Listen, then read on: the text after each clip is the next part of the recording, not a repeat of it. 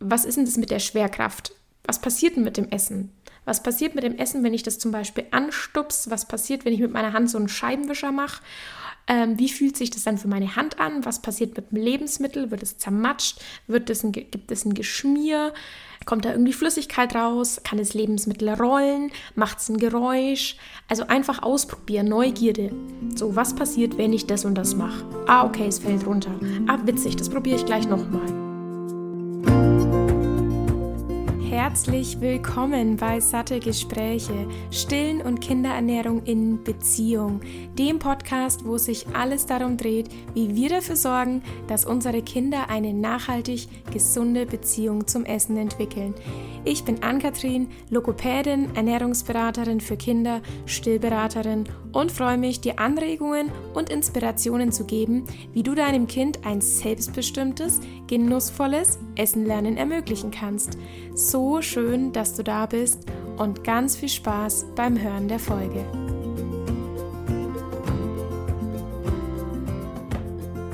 Erstmal möchte ich sagen, dass es mir ein bisschen leid tut, dass meine Podcast-Folgen gerade so sporadisch auftauchen. Ich habe wirklich gedacht, gar kein Problem mit Baby, Podcast aufzunehmen. Tatsächlich ist es so, jetzt schauen wir mal, wie lange es äh, heute geht, dass es ähm, ja, Ruby gar nicht so gut in der Trage gefällt, wenn ich meinen Podcast aufnehme. Anscheinend spreche ich ihr dazu impulsiv und ähm, das stört sie irgendwie. Also sie ist ja mit dem Kopf ähm, direkt, direkt an meiner Brust und deswegen kann ich gut verstehen, dass sie dann so nach fünf bis zehn Minuten, dass es ihr da einfach reicht. Deswegen, ähm, ja, taucht jetzt aktuell wirklich noch nicht regelmäßig eine Podcast-Folge auf, aber ich bin mir sicher, dass ich eine ähm, kreative Lösung finde, sodass es in den nächsten Wochen wieder regelmäßiger passiert. Denn ähm, ich freue mich über jeden neuen Hörer und ähm, ich sehe das auch, wer dann da, also natürlich nicht wer, aber ich sehe, wie viele dann dazukommen und wer sich ähm, welche Folge anhört und das freut mich einfach äh, total, weil es tatsächlich natürlich mehr Aufwand ist, als einfach nur eine halbe Stunde zu sprechen. Und ähm, wenn euch das dann irgendwie Nutzen bringt, dann ja, ist es eigentlich genau das, was ich möchte. Mich erreichen immer wieder Nachrichten, wo Eltern fragen, ob denn das Verhalten, was das Kind so zeigt am Esstisch, denn ja, schon was ist, wo sie sich Sorgen machen müssten und ob vielleicht eine Beratung sinnvoll ist. Und ich antworte dann meistens sehr ausführlich drauf, weil mir einfach wichtig ist, dass ja, dass ich Eltern beruhigen und bestärken kann und nicht alles ist wirklich ein Grund, wo eine Beratung schon sinnvoll ist eine Essberatung. Und deswegen dachte ich, widme ich mich ähm, in dieser Folge der Frage, was ist denn jetzt normal beim Essverhalten von Kleinkindern? Also im Alter von ein bis drei Jahren, 12 bis 36 Monaten. Womit muss man denn wirklich einfach rechnen? Und da gibt es acht Punkte, auf die ich jetzt versuche, ja, eher kurz und knapp einzugehen, sodass ihr mal einen Überblick bekommt. Und auf das ein oder andere Thema werde ich sicherlich in einer anderen Podcast-Folge nochmal genauer eingehen, weil es sich wirklich lohnt, darüber Bescheid zu wissen. Legen wir los. Punkt 1. Nach dem Lieblingsessen verlangen. Und das eigentlich ja, täglich. Also wenn man das Kind fragt, was es denn essen will, ist in dem Alter sowieso so ein bisschen die Frage, ob das schon sinnvoll ist. Das kommt halt super aufs Kind an, aber manchmal macht es da beim Essen wirklich Sinn, den Kindern einfach eine Auswahl zu geben und sie entscheiden sich innerhalb der Auswahl. Denn ein Kind kann in dem Alter noch überhaupt nicht überreißen, was es denn alles für Möglichkeiten gibt. Also eine ganz offene Frage, was möchtest du essen? Da landen wir ja zu 90 Prozent beim Lieblingsessen. Und dass Kinder nach ihrem Lieblingsessen verlangen, was ja beispielsweise Nudeln sind oder Pfannkuchen oder Pizza, Pommes, was es da eben so gibt bei Kindern, was sie gerne essen, ist, hat ganz klar den Grund, dass ähm, die Kinder genau wissen, was sie dann erwarten können. Sie wissen ganz genau, wie es aussieht, wie es schmeckt und sie können sich sicher sein, dass sie von ihrem Lieblingsessen sich satt essen können. Also, dass sie satt werden. Und Kleine Kinder machen sicher auch hier und da mal die Erfahrung, wenn sie an einem Tisch sitzen, wo nicht so viel dabei ist, was sich für sie sicher anfühlt oder was ihnen Freude macht beim Essen, dass sie auch mit einem kleinen Hungergefühl aufstehen, was im Normalfall überhaupt kein Problem ist, weil es dann eben noch eine Milchmahlzeit irgendwann gibt, eben in dieser Zeit der, des Essenlernens.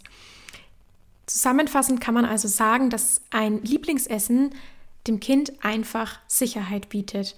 Und ja, Sicherheit ist einfach ein gutes Gefühl. Deswegen kein Wunder, dass die Kinder, wenn man sie fragt, was sie essen wollen, am liebsten ihr Lieblingsessen essen wollen. Und wir dürfen auch nicht vergessen als Erwachsene, wir sind auch nicht jeden Tag gleich mutig. Wir haben auch nicht jeden Tag Lust auf neue Herausforderungen, sondern manchmal sind wir auch einfach gern in der Comfortzone. Den zweiten Punkt habe ich deswegen aufgeführt, weil die Konsequenz daraus ist, dass viele Kinder beim Essen ja nur einen Bissen nehmen und dann keine Lust mehr haben, aufstehen ähm, wollen oder ja überhaupt gar keinen Hunger haben, einfach keine Lust aufs Essen haben und ja, Essen ablehnen, Essen verweigern. Und zwar ist es das Snacken. Viele Kinder haben unglaublich Freude dran, nicht nur viele Kinder, auch die, wir Erwachsene haben Freude dran zu snacken. Und ein Snack ist keine Zwischenmahlzeit, die die Hauptmahlzeit sinnvoll ergänzt, die Hauptmahlzeiten sinnvoll ergänzt mit Nährstoffen, sondern ein Snack, auch wenn es eine Linsenwaffel ist, hat die zwar ja bessere Werte als ein Gummibärchen, aber grundsätzlich eine Linsenwaffel, eine Linsenwaffel hin oder her. Unterm Strich von den Nährstoffen her ist ein Snack einfach nicht dafür gedacht, dass er die, ähm, ja, die Kalorien und die, die Nährstoffe am Ende des Tages aufbessert, sondern Snack ist eigentlich just for fun. Und ähm, das macht vielen Kindern natürlich Freude, gerade weil sie sehr schnell wissen, was es denn da alles so gibt ähm, im ähm, ja, Süßigkeiten-Schrank oder auch sonst an salzigen Snacks und verlange natürlich dann auch danach. Gerade wenn einfach in so einem Snack viel Zucker und viel Aroma ist, umso interessanter ist es für die Kinder. Je häufiger natürlich am Tag gesnackt wird, desto weniger bis gar keinen Hunger haben die Kinder dann bei der Hauptmahlzeit. Und ich habe die Erfahrung gemacht, dass manche Kinder auch nach einem Snack verlangen, weil sie einfach keine Lust haben auf das, was eigentlich jetzt anstehen würde. Also eher so als Ablenkungsmanöver. Oder auch tatsächlich aus Langeweile, dass sie dann einfach sagen, ja, könnte ich was zu essen haben. Oder eben nicht irgendwas, sondern könnte ich, äh, kann ich ein Gummibärchen, kann ich Schokolade. Es gibt natürlich viele Gründe, warum Kinder Süßigkeiten nach Süßigkeiten verlangen. Es ist auch ganz klar so, dass der Körper spürt, wenn er Energie braucht und dass der Körper auch lernt, dass zum Beispiel ähm, Zucker schnelle Energie liefert. Und das kann natürlich auch sein, dass wenn das Kind einfach schon Hunger hat oder auch müde ist, dann gerade nach ähm, irgendwas Zuckerhaltigem verlangt, weil der Körper auch weiß, dass das jetzt quasi gut tun würde, weil man so einen kurzen Energieschub bekommt. Also ich will das überhaupt nicht pauschalisieren, ähm, warum Kinder jetzt nach Süßigkeiten fragen. Es gibt da viele Gründe für. Fakt ist aber, je häufiger man snackt und egal, ob es jetzt Süßigkeiten sind oder eben sowas, wie ich aufgezählt habe, dann ähm, kann es das sein, dass eben bei den Hauptmahlzeiten weniger Hunger herrscht. So, den anderen Punkt, den ich mir aufgeschrieben habe, ist eben wirklich der Punkt, dass Eltern sagen, mein Kind lehnt Essen ab oder zeigt ablehnendes Essverhalten, so wie ich das ja auch immer ähm, benenne. Denn für mich sind auch nicht alle Picky Eater. So, das ist einfach eine. Also da differenziere ich ganz, ganz fein zwischen ablehnendem Essverhalten und herausforderndem Essverhalten und wirklich Picky Eater bedeutet ja, dass wirklich da sehr, es ist dann nur, nur noch eine sehr kleine Auswahl am Ende gibt, dass das Kind äh, sicher und mit Freude essen kann.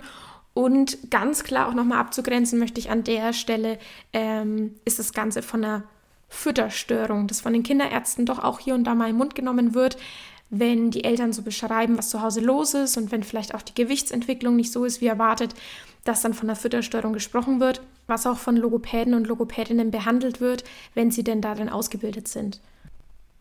So, zu diesem dritten Punkt, ablehnendes Essverhalten, ist mir ganz wichtig zu sagen, dass in dem Alter von ein bis drei Jahren nicht bei der ersten, zweiten, dritten, eigentlich auch nicht nach der vierten oder fünften Reaktion darauf geschlossen werden kann, dass das Kind das Lebensmittel nicht mag oder ablehnt.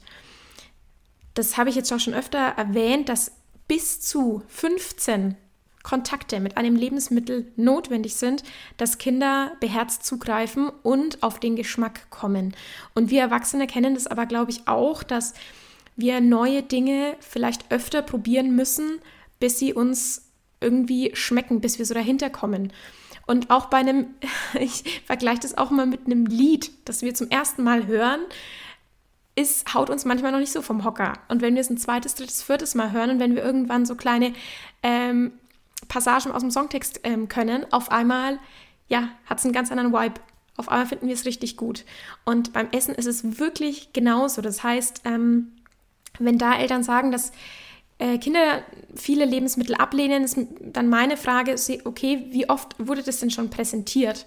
Und nicht nur präsentieren im Sinne von, ist es jetzt mal, probier es jetzt mal, sondern wirklich einfach mit auf den Tisch legen, damit kochen, in der Hand halten, abwaschen, vielleicht mal schneiden, dran riechen, irgendwo im Supermarkt mal sehen, im Bilderbuch sehen. Also es gibt ja tausend Sachen, wie man Kinder mit Lebensmitteln in Kontakt bringen kann und ähm, zermatschen mit den Fingern.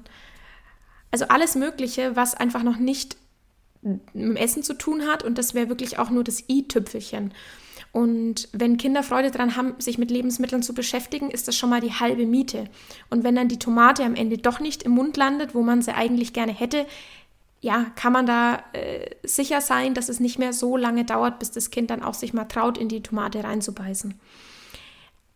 Also, nicht jedes Verschmähen von Lebensmitteln heißt gleich, dass den Kindern das nicht schmeckt.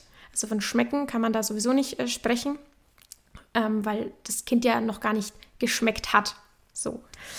Ähm, ja, allgemein kann man sagen, dass so Nahrungsverweigerung in dem Alter häufig nichts mit dem Lebensmittel per se zu tun hat. Es kann echt die unterschiedlichsten Ursachen haben und nicht immer können wir entschlüsseln oder sind wir in der Lage zu entschlüsseln, warum das Kind jetzt ein bestimmtes Lebensmittel verschmäht und das vielleicht am anderen Tag auch wieder isst. Also da kommen wir einfach nicht dahinter. Dann ist aber auch ein Punkt, dass gerade in diesem ähm, Alter, ein Jahr, zwei Jahre, die Kinder lernen, Nein zu sagen. Und dass, wenn sie Nein sagen, dass es eine Konsequenz nach sich zieht. Also es ist ein super machtvolles Wort und es ist auch ähm, ja, super schön für die Kinder, dass sie dann Nein sagen können. Das heißt, ähm, sie testen natürlich auch, was passiert, wenn ich Nein sage. Was passiert, wenn ich den Kopf schüttel? Wie reagiert dann der Erwachsene dann? Und es hat dann auch überhaupt nichts mit dem Essen zu tun. Aber Nein ist oft dann das Wort schlechthin. Und ähm, ich kenne es auch aus der Logopädie ganz häufig, dass die Eltern sagen, ja, das Kind sagt Nein, aber nickt und will es eigentlich haben. Und ja, das glaube ich kennen auch ganz viele von euch. Deswegen ist auch das eben Interpretationssache, ne? Wenn, wenn das Kind dann irgendwie mit dem Kopf schüttelt ähm, am Anfang, oder irgendwie Nein sagt, heißt es wirklich, dass es das Lebensmittel nicht mag. Das heißt, wenn jetzt Eltern zu mir kommen und sagen, Ann-Kathrin, pass auf, mein Kind lehnt sämtliche Lebensmittel ab, dann gucke ich erstmal, was hinter der Aussage steckt. Also beispielsweise auch, wie ähm, zeigt sich das denn, diese Ablehnung? Und ist es nicht vielleicht einfach ein Verhalten vom Kind, das völlig normal in der Entwicklung ist und vielleicht gar nicht unbedingt was mit ja, dem äh, Lebensmittel oder der Gurke oder der Tomate per se zu tun hat? Es ist auch echt Interpretationssache, was als Ablehnung ja, interpretiert wird. Es gibt nämlich auch ganz ähm, bestimmte Verhaltensweisen von Kindern, wenn sie das allererste Mal was probieren da muss ich auf jeden Fall eine extra Folge dazu machen. Es ist nämlich super, super interessant. Also wir reden wirklich ja von kleinen Kindern, ähm, die gerade auch im, Be also die im Beikostalter sind im Endeffekt, die gerade das Essen entdecken. Und da gibt es bestimmte Verhaltensweisen, die zu beobachten sind, wenn Kinder das allererste Mal was probieren. Nur äh, mal als Beispiel, dass sie irgendwie so erschaudern oder so das Gesicht auch ganz doll verziehen oder sogar äh, zittern oder, und da kommen wir auch später nochmal genauer drauf, dass sie würgen müssen. Und all diese Sachen sind tatsächlich in der Entwicklung komplett normal und bedeuten nicht sofort, dass das Lebensmittel nicht dass der Geschmack nicht gut ist oder dass das Kind das irgendwie nicht gut findet. So, ähm, weiterer Punkt, der auch ein bisschen in die Kategorie mit reinfällt, ähm, was gerne, wo Eltern gerne sagen, ich glaube, das schmeckt meinem Kind nicht, wenn ähm, Lebensmittel runtergeworfen werden. Die Gründe dafür sind ja verschieden und natürlich ähm, kann ich jetzt nur wieder so ein paar Sachen abklappern und äh, weiß nicht, was davon auf dein Kind zutrifft. Aber häufig ist es auf jeden Fall so, dass die Kinder erstmal testen wollen, was passiert denn da? Zum einen wollen sie wissen, was ist denn das mit der Schwerkraft? Was passiert denn mit dem Essen? Was passiert mit dem Essen, wenn ich das zum Beispiel anstups? Was passiert, wenn ich mit meiner Hand so einen Scheibenwischer mache? Ähm, wie fühlt sich das dann für meine Hand an? Was passiert mit dem Lebensmittel? Wird es zermatscht? Wird es ein, gibt es ein Geschmier? Ähm, kommt da irgendwie Flüssigkeit raus? Kann das Lebensmittel rollen? Macht es ein Geräusch? Also einfach ausprobieren, Neugierde. So, was passiert, wenn ich das und das mache? Ah, okay, es fällt runter. Ah, witzig, das probiere ich gleich nochmal. Zu diesem Punkt, ah, witzig, habe ich gerade noch ähm, auf meinem Zettel stehen, dass ich auch schon häufig gehört habe, dass ähm, es Hunde daheim gibt, also halt ein Haustier, und dass die Kinder natürlich schnell raus haben, wenn sie was runterwerfen, dass der Hund eventuell kommt und es aufisst.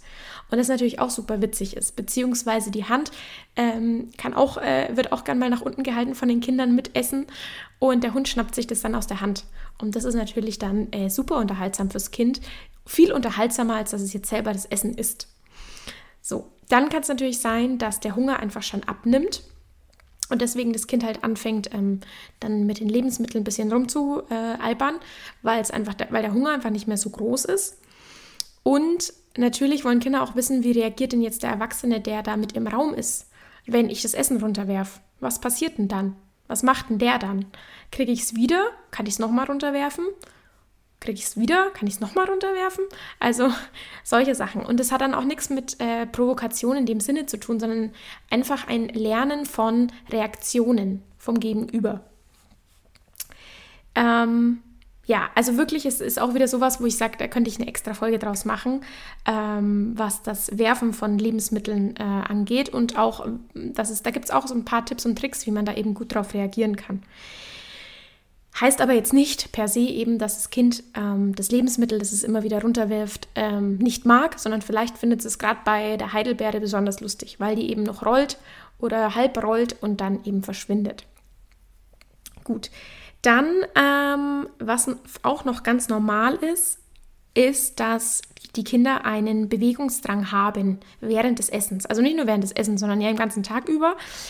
Aber natürlich genauso während des Essens. Und das heißt, das Kind möchte halt laufen, rennen, klettern und halt diese ganzen Sachen, ähm, diese ganzen Fähigkeiten üben.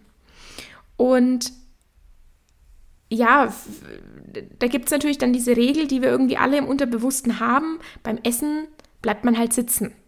Und das ist bei Kindern aber einfach super schwierig umzusetzen. Natürlich liegt es an uns, auch irgendwo Grenzen zu setzen, wenn es um das Thema Verschlucken geht. Also wenn wir einfach das Gefühl haben, dass die Lebensmittel, die wir gerade anbieten, nicht sicher gegessen werden können. Und ähm, es ist sicher auch nicht sinnvoll, mit vollem Mund irgendwie rumzurennen. Aber es ist auch, muss auch irgendwo toleriert sein, dass das Kind einfach mal aufsteht, wie sich wieder hinsetzt. Ich hatte auch schon den Fall, dass ein Kind ähm, immer wieder beim, also im Beikostalter, immer wieder aufgestanden ist aus dem Hochstuhl und es sich herausgestellt hat, dass die äh, Hose drückt oder dass die Windel drückt oder dass er eben dann auch aufs Klo gehen möchte in dem Moment und deswegen aufsteht, weil er halt, ja, dann aufs Klo geht und das nicht im Sitzen machen möchte. Allgemein Thema Windel, ist die Windel voll, könnte man auch mal ähm, checken, wenn das Kind in der ähm, Essenssituation sehr unruhig ist. Genau. Auch ganz spannend, äh, mache ich ja quasi jetzt auch gerade schon, wenn ich äh, Ruby still und sie super unruhig ist. Wir halten ja ab, also wir sind, ähm, machen auch windelfrei und ähm, sie hat es mittlerweile ziemlich drauf, weil wir es jetzt schon, ja, wir haben schon ab der dritten Lebenswoche damit angefangen, also schon seit neun Wochen. Und sie wartet auch halt einfach drauf, dass sie, dass sie abgehalten wird und dass sie halt äh, Pipi machen kann oder eben großes Geschäft. Und wenn sie dann beim Stillen super unruhig wird, dann weiß ich auch, dass, ähm, obwohl sie noch nicht satt ist, genau, also wenn sie beim Stillen unruhig wird, obwohl sie erst zwei Minuten getrunken hat, dann ähm, halte ich sie ab und häufig ist das wirklich der Grund, dass irgendwie die Blase voll war. Und das kann man eben bei den Kleinkindern im Beikostalter auch mal im Hinterkopf haben.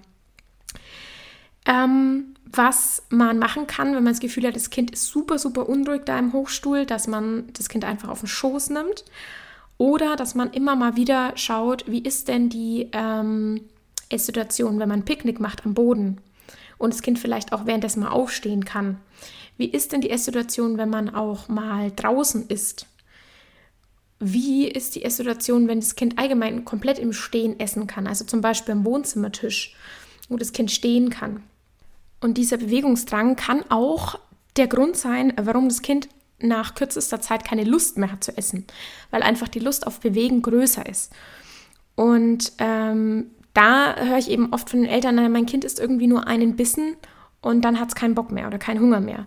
Da gibt es jetzt auch wieder unterschiedliche Gründe, warum das so sein kann. Zum einen kann es sein, dass das Kind sich wirklich super doll anstrengen muss beim Halten oder beim Greifen oder beim in den Mund schieben oder beim Zerkleinern, Kauen des Lebensmittels, also je nachdem, was es eben gibt. Und wenn es irgendwie was super Flutschiges ist oder was, wo das Kind sich schon ein bisschen anstrengen muss, um es zu einzuspeicheln und zu kauen und, und runterzuschlucken, dass, es, dass dem Kind es einfach zu anstrengend ist und dann irgendwann aufhört. Oder natürlich frage ich dann auch, okay, wie ist es denn gerade mit Stillen? Wie ist es gerade mit der Flasche, mit der Pränahrung? Ähm, wann kommt das? Weiß das Kind vielleicht zu 100 Prozent, wenn ich jetzt nichts mehr esse, bekomme ich gleich die Flasche oder werde ich gleich gestillt? Ähm, dann ist das natürlich der viel einfachere Weg, als sich jetzt irgendwie mit Essen abzumühen. So. Und eben auch dieser Bewegungsdrang, wo ich schon gesagt habe, kann auch der Grund sein, dass ein Kind einfach da jetzt gerade keine Muse für hat, ähm, mehr zu essen. Deswegen empfehle ich immer den Eltern zu gucken, dass sich das Kind vor einer Mahlzeit ausreichend bewegt hat, also dass man wirklich gezielt darauf achtet, okay, in einer halben Stunde ungefähr ist Essenszeit, wer kann sich mit dem Kind jetzt nochmal bewegen, wie kann sich das Kind jetzt nochmal ausreichend ja, austoben.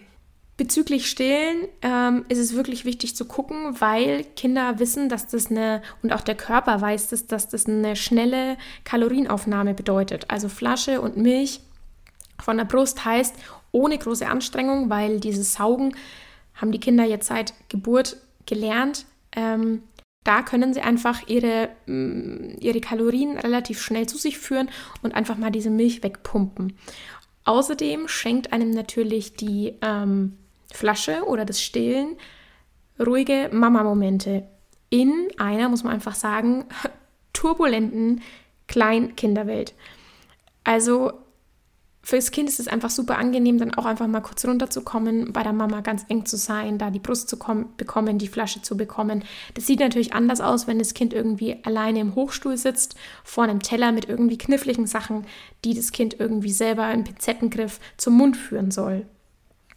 Daher ist Punkt 7 der normalen kindlichen Verhalten beim Essen dass das Kind erstmal das Stillen oder die Milchmahlzeit einer ja, Beikostmahlzeit bevorzugt, beziehungsweise die mh, mm, Mahlzeit mit Brei oder festen äh, Lebensmitteln schnell mal aufgibt für Stillen oder für die Milchmahlzeit.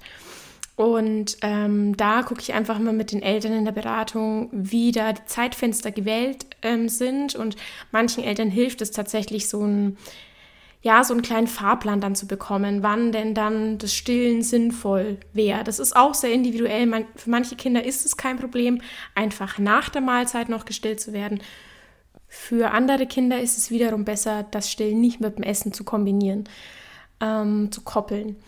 Und ja, logisch ist auch, dass natürlich zwischen einer Milchmahlzeit und ähm, einer Mahlzeit mit festeren Konsistenzen oder mit Brei genug Abstand sein muss, sodass das Kind auch wirklich einen Hunger und Appetit auf die festeren Konsistenzen entwickelt.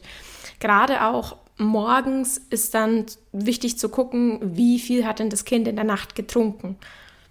Jetzt kommen wir zum achten Punkt, zum letzten Punkt, was völligst normal ist, aber auch eigentlich logisch, wenn man nicht im Thema ist, dass man das anders interpretiert, nämlich das Würgen. Also zum Würgen muss man sagen, es ist ein super, super äh, wichtiger Reflex Das heißt, es ist kein bewusst angesteuerter Vorgang des Babys. Und ähm, ausgelöst wird der Reflex einfach dadurch, dass ein Nahrungsmittel den mittleren oder hinteren Teil der Zunge oder des Mundes berührt und ähm, das Gehirn reagiert und verschließt die Atemwege und schützt eben dann durch das Hochdrücken ähm, der Lebensmittel, dass ja irgendwas in die Luftröhre gelangt. Und bei älteren Kindern und Erwachsenen kann Würgen bedeuten, dass man das Essen irgendwie eklig findet. Aber bei einem kleinen Kind bedeutet es wirklich nur, dass die Luftröhre gut geschützt wird, während das Baby eben dabei ist, erstmal das Kauen zu lernen. Also würgen heißt einfach nur, dass alles ganz wunderbar funktioniert. Und ich kann verstehen, dass es auch nervig sein kann, wenn Kinder viel würgen müssen oder wenn der Wirkreflex noch relativ weit vorne liegt. Wir haben gerade das gleiche Thema hier. Natürlich noch nicht, was das Essen angeht, aber ähm, Ruby mag beispielsweise keinen Schnuller, also muss da eben immer würgen, spuckt den aus, findet aber ihre Faust ganz toll und ihren Arm. Und da spricht ja überhaupt nichts dagegen, dass sie da ähm, Spaß hat, an ihrer Faust zu äh, lutschen und die in ihren Mund zu nehmen. Nur, wenn sie in der Trage ist, passiert es wirklich in letzter Zeit richtig häufig, dass sie ihre Faust einfach zu weit in den Mund steckt. Und ähm, meistens habe ich sie dann vorher gestillt, weil ich halt dann möchte, dass sie in der Trage ein bisschen zur Ruhe kommt oder schlafen kann. Das heißt, eigentlich die ganze Stillmahlzeit kommt in hohen Bogen, beziehungsweise in der Trage in nicht ganz so hohen Bogen, wieder aus ihr raus, weil äh, ja der Wirkreiz einfach ausgelöst äh, wurde. So. Und ähm, ja, bei Kindern ist es so, so häufig zu beobachten, dass wenn die gerade beim Essen lernen sind und verschiedene Lebensmittel äh, kennenlernen, natürlich auch die ganzen Konsistenzen und die ganzen Geschmacksrichtungen, sauer, süß, und natürlich auch dabei sind zu lernen, wie man es überhaupt zerkleinern und kauen kann, ähm, dass ja, dass sie einfach würgen müssen. Und da ist auch nochmal wichtig zu verstehen, dass Würgen nicht bedeutet, dass ein Kind sich verschluckt hat. Wenn ein Kind wirkt, heißt es nicht, dass irgendwas in der Luftröhre steckt, was wieder raus muss, sondern es ist ein Reflex, der ausgelöst wird, wie ich schon gesagt habe, also auch nichts, was das Kind irgendwie steuert, wo es sagt, boah, das muss jetzt wieder hoch, sondern es passiert völlig automatisch, ob das Kind es will oder nicht und das Lebensmittel wird halt wieder hochbefördert. Und meistens ist es dann für das Kind auch gar kein Thema, dieses Würgen. Für uns Erwachsene, wir stellen uns das so vor, so Gott, wenn wir würgen müssen, verknüpfen das natürlich dann auch irgendwie mit sich über, äh, dass wir uns übergeben. Das ist ja bei dem Kind noch überhaupt nicht der Fall erstmal, ähm, dass das dann irgendwas Schlimmes ist oder irgendwas sehr, sehr Unangenehmes, ein sehr unangenehmes Gefühl. Und ja, für Kinder ist das aber gar nicht so unangenehm. Für die ist es äh, einfach nur ein Reflex, der wird ausgelöst. Ja, wenn was hochkommt, dann wird es halt ausgespuckt oder eventuell nochmal runtergeschluckt und fertig.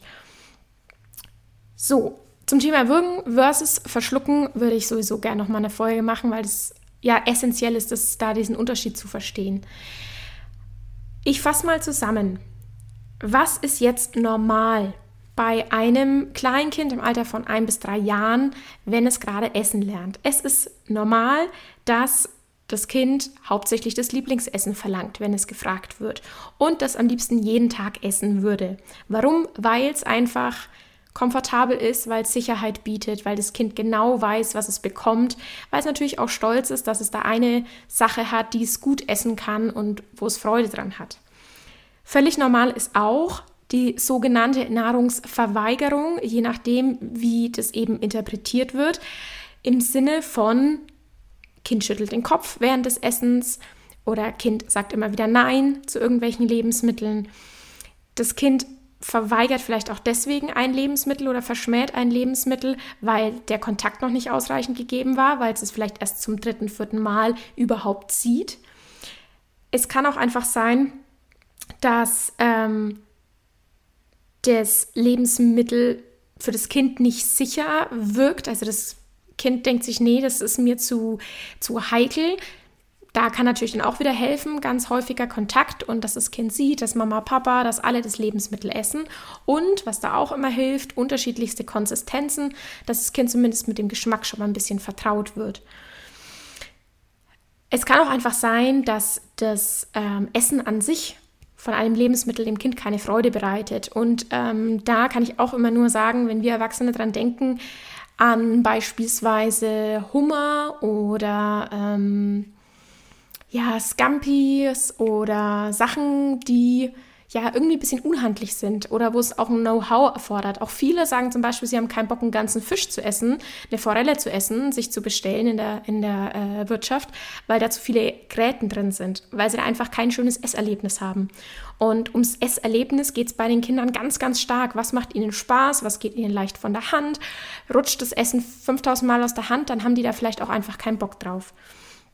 All das kann aber halt am Ende von uns Erwachsenen, von uns Eltern als ablehnendes Verhalten interpretiert werden. Ich sage immer, wenn ein Kind was ablehnt oder liegen lässt, dass man einfach im Kopf immer sagt, okay, mein Baby, mein Kind mag es jetzt nicht, mag es heute nicht. Das heißt nicht, dass es dem Kind pauschal nicht schmeckt. Von schmecken würde ich jetzt auch einfach mal weggehen von diesem Wort, weil es ja, was eigentlich nichts mit dem Schmecken zu tun hat, ähm, wenn man es genau nehmen will. Und ja, es glaube ich hilft wirklich dann auch dem Kind zu spiegeln, okay, ich habe verstanden, dass du es jetzt gerade in dem Moment oder einfach heute nicht haben magst, nicht essen magst. Und das ist völlig okay. Nur pauschal würde ich dann nicht sagen, okay, mein Kind mag keine Karotten, weil sie zwei, drei, vier, fünf Mal liegen geblieben sind. So, weil dann ist es wirklich Schublade auf, Karotten rein in die äh, Lebensmittel, die das Kind nicht mag. Und so wird dann die Schublade immer voller mit lauter Lebensmitteln, die das Kind halt irgendwann mal ähm, oder das Kind irgendwann mal so reagiert hat, dass wir gedacht haben, ah, okay, das möchte es halt nicht haben. Und ähm, am Ende bleiben da eben nur noch drei Sachen übrig. Und die anderen Sachen werden gegebenenfalls auch gar nicht mehr angeboten. Auch nicht mehr in einer unterschiedlichen Konsistenz, weil es einfach schon bei uns dann im Kopf ist, ach ja, mag ja mein Kind eh nicht. So. Ähm, Punkt 3. Snacks werden von Kindern auf jeden Fall vorgezogen. Also ja, jegliche kleine ähm, coolen Sachen mit am besten noch Zucker und Aroma sind natürlich viel beliebter als jetzt irgendwie eine Hauptmahlzeit.